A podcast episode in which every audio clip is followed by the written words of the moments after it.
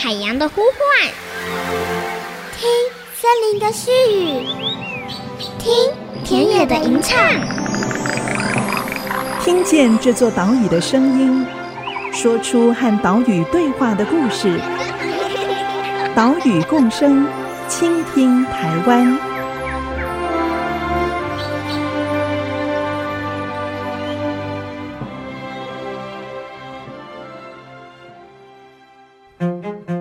繁殖路迢迢，高美湿地路蟹危机如何解？专题报道。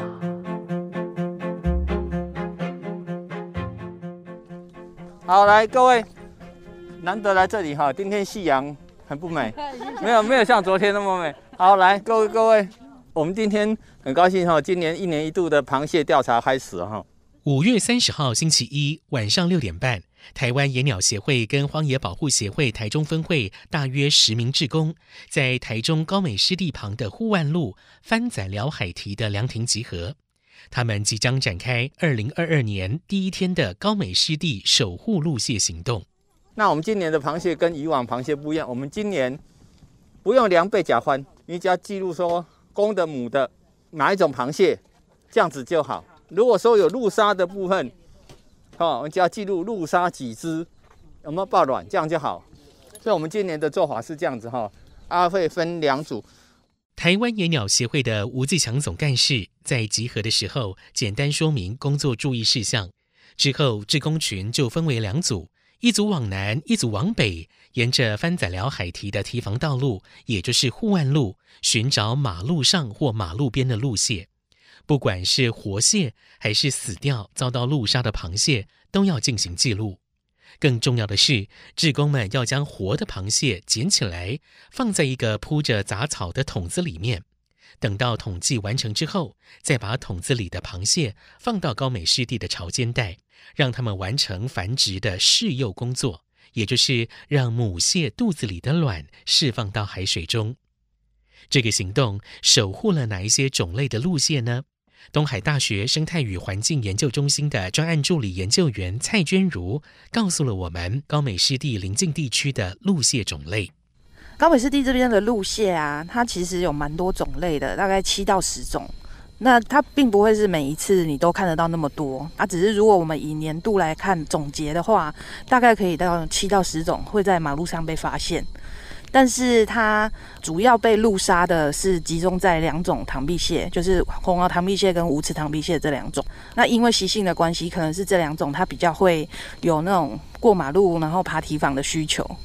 蔡娟如老师表示，以往的研究粗估，高美湿地邻近地区有大约三千到五千只陆蟹，但这是将近三十年前的数据，加上了陆蟹族群量调查困难。所以不会是非常准确的估计数字，只能提供参考。而志工们保护的红螯塘碧蟹和无齿塘碧蟹，主要栖息在高美湿地邻近的荒田、渔温、墓地跟保安林，但是它们的生命史还是跟大海脱离不了关系。它是降海要去繁衍后代、去生殖。那陆蟹它比较特别的一点就是，台湾的陆蟹大部分都是在暑假的期间，也就是、嗯。六月、七月、八月这三个月份，大概是他们最频繁要降海的时候。那他们降海的时候，他们就会从他们的栖地走出来，就抱着那个满肚子的卵，然后要穿过堤防，然后要下到海边。等海水涨上来的时候，他们会把肚子的卵直接放在海水里面。那像陆蟹这种螃蟹的话，它那个卵一碰到海水，它就会孵化变成幼虫了。那像我们会一直讨论说，我们必须要去保护陆蟹的重要性嘛？那其实是因为它这些呃试幼之后的这些幼虫，它又提供了整个海洋生态系或者是潮间带的生态系里面有一些比较小型的，像小鱼、小虾，它们的食物来源。嗯嗯。对，那所以说，如果我们今天这些陆蟹它没有办法成功的降海，然后成功的试幼的话，它其实影响到的会是整个生态系里面这些比较小型的掠食者，那它们的食物来源就会比较缺乏。如果陆蟹无法成功来到海边试幼，不止潮间带生态系当中的小型掠食者会缺少一些食物来源，也会影响到陆蟹本身的族群。根据东海大学生命科学系林慧珍教授团队的研究，二零一六到二零一八以及二零二零年这四年遭到路杀的红螯螳臂蟹，平均背甲宽只有两公分左右。这个数字是低于正常族群的平均背甲宽二点五到三点五公分。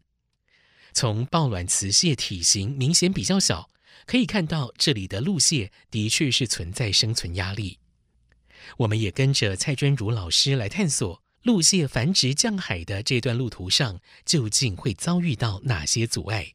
因为其实不止路杀是一个问题，那我们近年就会发现说，很多道路旁边的侧沟。那因为一些水利工程的整治，他们都是变成一些垂直的形式。嗯、那我们堤防也越来越多，都变成体垂直的形式。是。那其实这样子的垂直壁，对不管是路蟹或者是其他的动物，他们要通行或者是攀爬，都是非常不利于攀爬的一个状态。所以我们。除了说路沙的问题之外，其实整个堤防的形式跟水利侧沟这些部分，它都是会影响整个路蟹它降海的过程。这一段访谈是在番仔寮海堤旁的护岸路录音，你也可以听到在访问的过程中，时不时有汽机车行驶经过的声音。尤其夏天路蟹繁殖期，也正好是高美湿地游客最多的时候。看完夕阳要开车离场的游客，就是路蟹路杀的主要祸首。根据林慧珍教授团队的调查，二零一六到二零一八年出现在水防道路上的路蟹，有三成左右是遭到路杀，这也是路蟹死亡的最主要原因。除了路杀之外，还有垂直的堤岸结构，也可能会造成路蟹攀爬的阻碍。林慧珍老师实验室，他有一组大学部的学生，那他们也就直接去针对说，这个体角是什么样的形式？那螃蟹，尤其是红螯螳臂蟹这种螃蟹，它在攀爬的时候需要花多久的时间，才能爬到一定的那个我们所给它设定的终点线，也就是固定的高度？那像在高美这边，我们就选择了两种形式，一种是垂直，那一种是斜坡的。那垂直的话，它又会因为它表面的状况不一样，我们又把它分成了原来的这个紫草砖的形式。那另外一种是我们利用挂麻布袋的方式，让它是比较好抓的。嗯嗯。那还有一种是浆砌卵石。那斜坡的话，高美这边我们刚好又找到了两段，就是一段是有水泥的，就是它就是完全光滑面的 RC 的这样子的。坡，那另外一种是斜坡，可是它上面有长草的，是。这几种不同的形式，总共我们测试了五种主要不同的形式嘛，得出来的结论当然就是斜坡的螃蟹爬的速度是比较快的，那垂直的它的花的时间就是花的秒数就远比斜坡的还要来得长，嗯，嗯，那这样子就直接证明了说螃蟹爬斜坡比螃蟹爬垂直坡还要来的有力。嗯，那如果说再回去看那一组数据，我们会发现，哎，为什么这组数据它在有草的斜坡反而成功率是没有光滑的好？嗯，因为我们会假设说，哎，那个有草其实对螃蟹来讲它是比较好爬的嘛。嗯，嗯，我们的想象是这样。那其实它爬的速度也是差不多，就两个斜坡组都差不多。只是为什么有草的会成功率会不高？是因为后来我们发现蚂蚁会躲在草里面。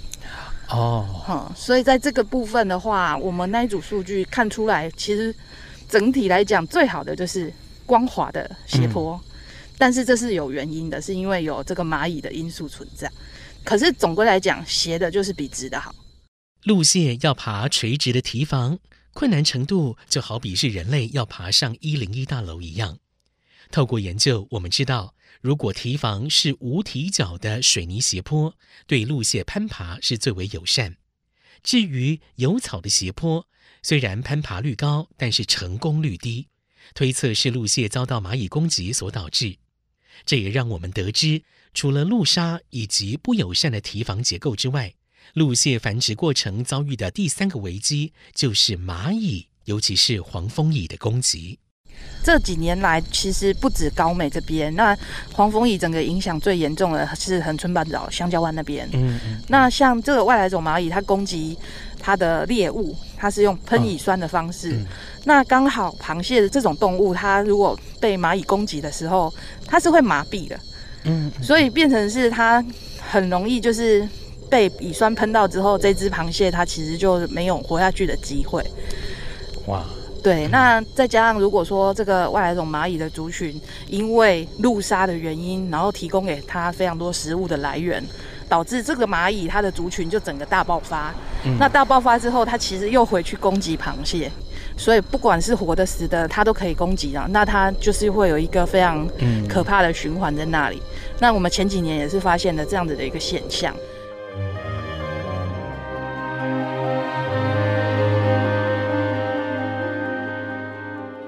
用危机四伏来形容高美湿地陆蟹的繁殖降海过程，是一点也不为过。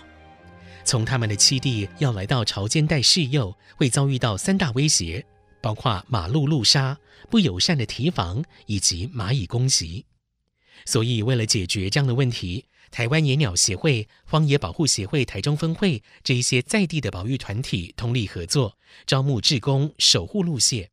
在农历五月到八月的初一到初三，以及十五到十七或者十六到十八这几天晚上，陆蟹繁殖出没高峰期，志工们就会出动，分组寻找马路上或者马路边的陆蟹。每组当中的每位成员都各司其职，请听志工组长卓丽芬的说明。一般我们在护蟹来讲的话，如果在人多的时候，是左右各一，前后。就是呃，也是为了看到前来车跟后来车，也是为了保护护蟹人的安全跟螃蟹的安全。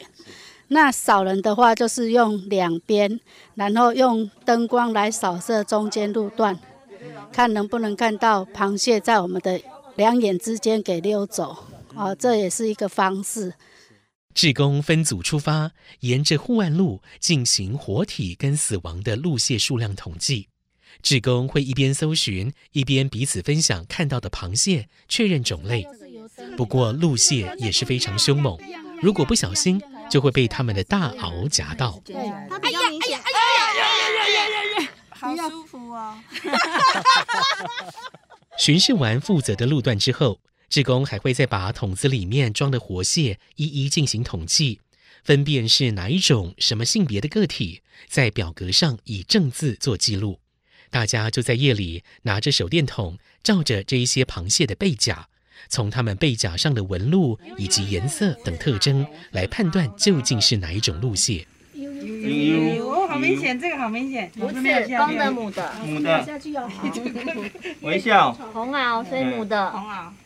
志工口中说的微笑就是红螯螳臂蟹，悠悠是无齿螳臂蟹。判断的方式就是看它们背甲的纹路。这一些辨识技巧会在志工的行前训练课程中进行教导，请听吴自强总干事的说明。我们的课程大部分都是两到三个哈，第一个就是我们高美的环境，嗯，整个高美环境的介绍，啊，然后第二个就是重头戏，就是像娟茹老师，他会教我们如何认识这里常常出现的路蟹的种类，嗯，它的辨识重点。然后还有就是说，这段我们的调查中间可能会遇到的状况等等哈。然后上完课的时候也会实习，实习的话就是我们要分两到三组的实习。那实习的同时，比方说金如老师带一组，谁带一组，带的那个组长就是经验非常丰富，一看就知道这是什么螃蟹。嗯嗯嗯。这一些上了课的志工都会加入高美护蟹的赖群组，总干事会把今年工作的日期公布在群组里。志工就可以报名登记，自己哪一天有空可以参与护蟹，排程都收到了，然后愿意去的人就登记上去。那今天就有很多人登记，那当然少的话也有五六个，多的话十几个也有。嗯，对，那大家的一个心愿就是要帮助螃蟹过马路，对，帮助螃蟹生小 baby。对对对对对对。这一些热血的志工，不止帮陆蟹过马路到湿地生小 baby，同时也记录了死亡跟活体的陆蟹数量。这些数字可以后续提供给研究人员进行长期的追踪分析，所以这些志工也是杰出的公民科学家。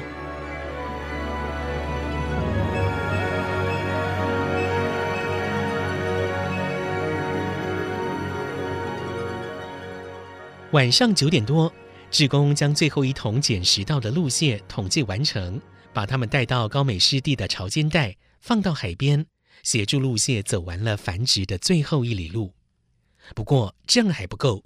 除了志工的行动之外，是不是还有其他解决的办法呢？像是我们已经知道，俗称黄蜂蚁或者黄狂蚁的长脚结蚁，的确是会攻击陆蟹，所以台中市政府农业局也启动了防治计划。请听蔡娟如老师的观察。在蚂蚁的防治部分，其实农业局那边他们是有进行了，从二零一八开始吧。从那开始之后，他每年其实都有在陆蟹出蟹前的那些季节，他们就有进行那个饵料的投放，所以它可以降低整个高美这个番子寮海堤周遭这些黄狂蚁的。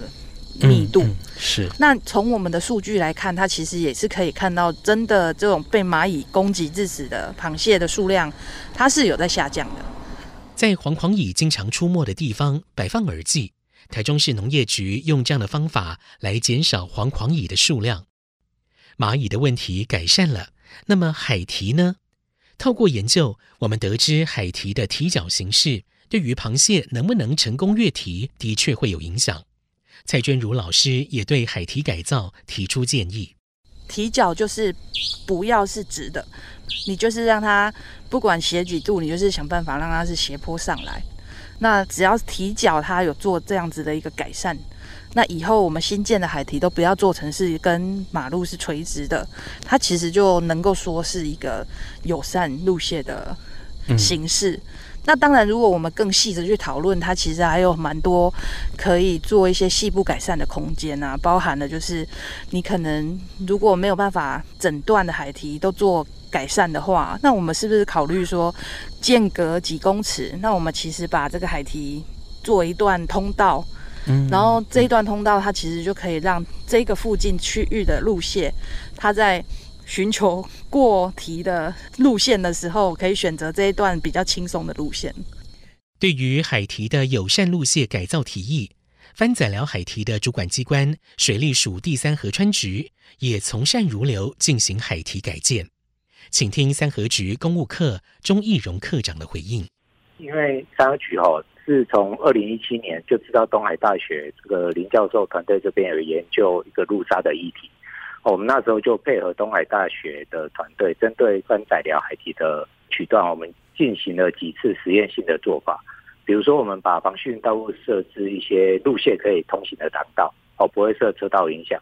那另外，我们会用不破坏既有后坡花台形式的方式，比如说，诶，混凝土排块石，或直接铺设麻布袋，嗯，或把一些比较光滑的敏石子后，把它处理，然后增加它的粗糙度后，让陆蟹来爬行。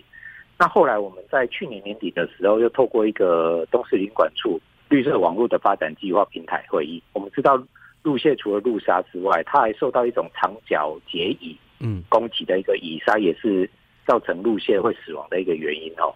所以我们从去年就也一直持续和东海大学的团队讨论，还有到现场去会看，看要怎么样去调整这个做法。嗯，所以我们今年先。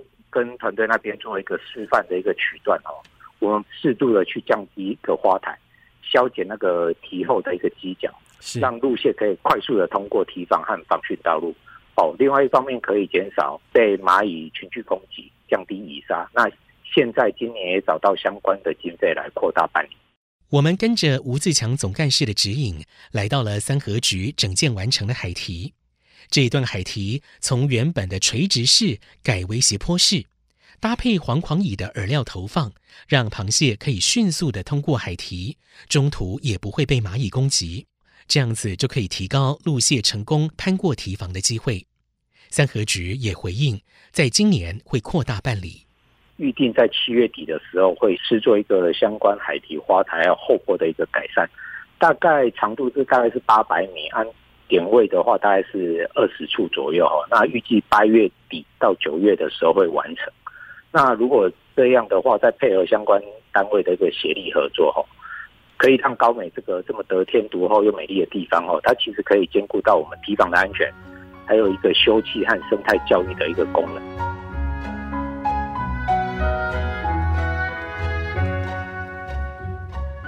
高美湿地陆蟹繁殖的三大威胁。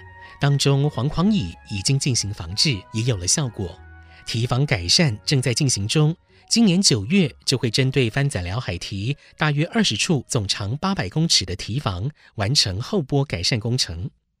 但是最棘手、最难处理，也是陆蟹死亡的最主要原因——路杀问题，要如何解决呢？造成路杀的原因，就是夏天来到高美湿地看完夕阳之后，开车离开的游客车辆。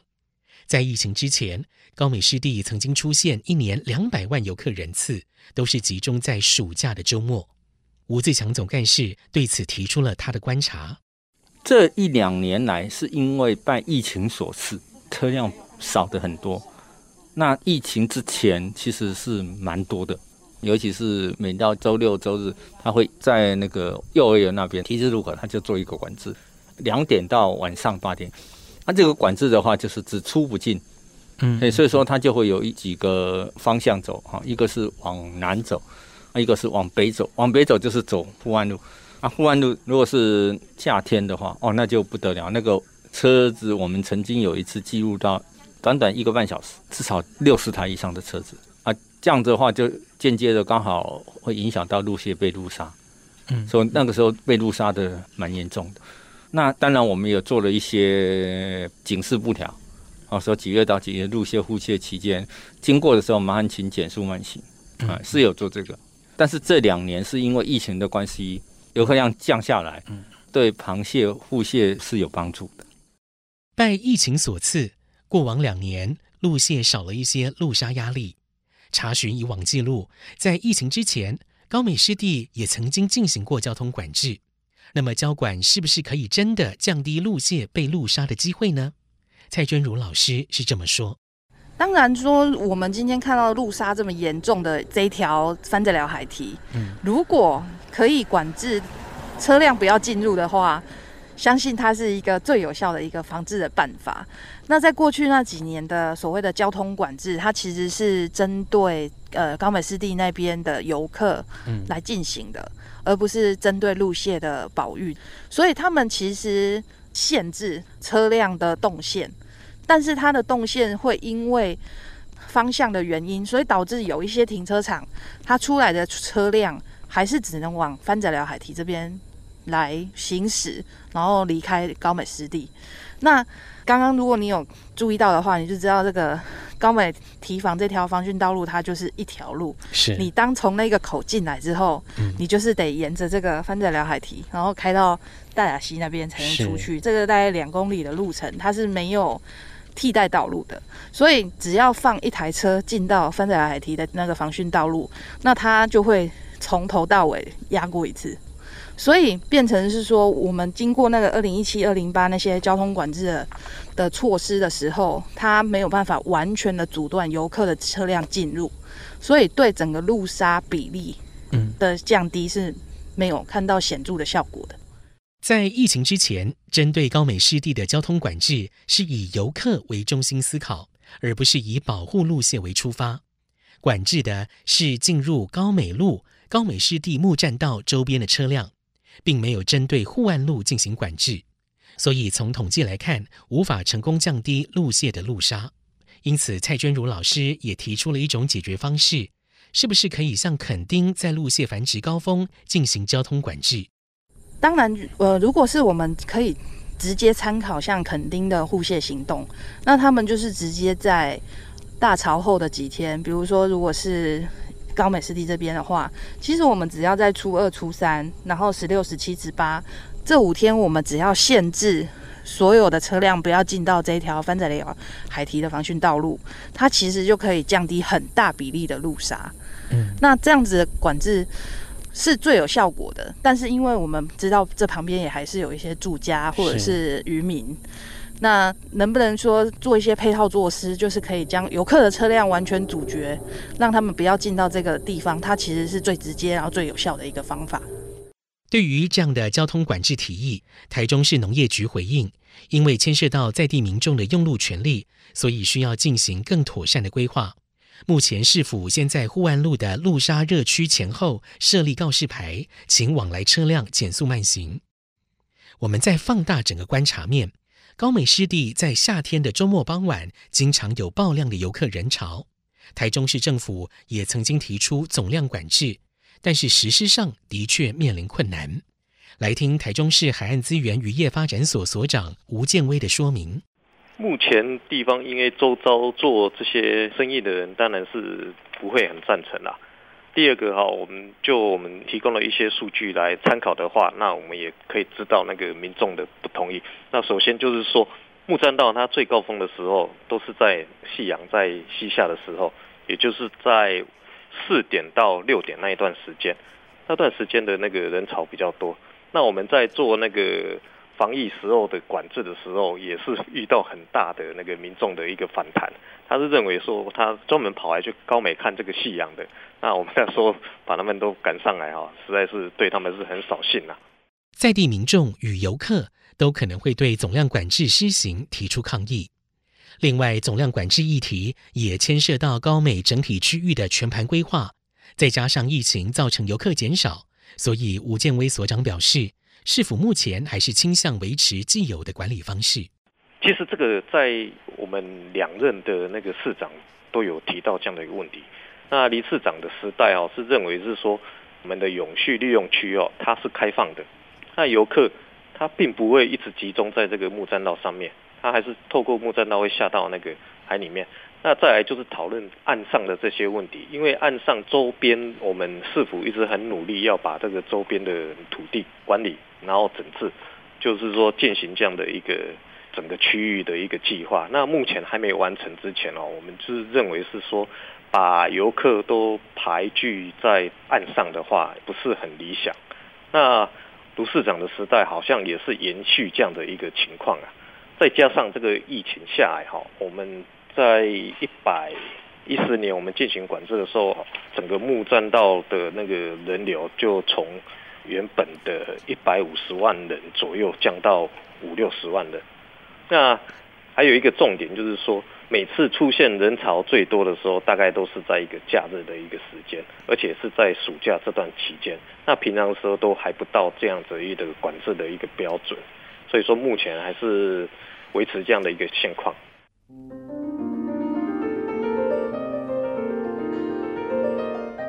高美湿地陆蟹繁殖的三大威胁中，海堤改善与黄狂蚁防治相较之下比较单纯，有经费预算就可以执行。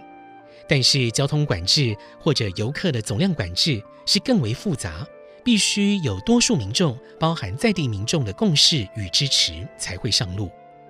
但是观念改变不容易，我们要从以自身利益出发，改变成与万物和谐共荣的思考模式。您愿意吗？此外，游客总量管制议题也凸显出国家重要湿地或保护区在划设之后，包括区域内以及周边区域的经营管理是否能够跟上。采访当天，我们也看到了堤岸边荒废的农田，有一块是私有土地，土地的所有权人将这块田地填平了，这也让红螯螳臂蟹的栖地少了一块。如何不让陆蟹沦为爆量旅游与人工设施下的牺牲品？正提供我们这个社会反思与改变的契机。IC 之音袁长杰台中采访报道。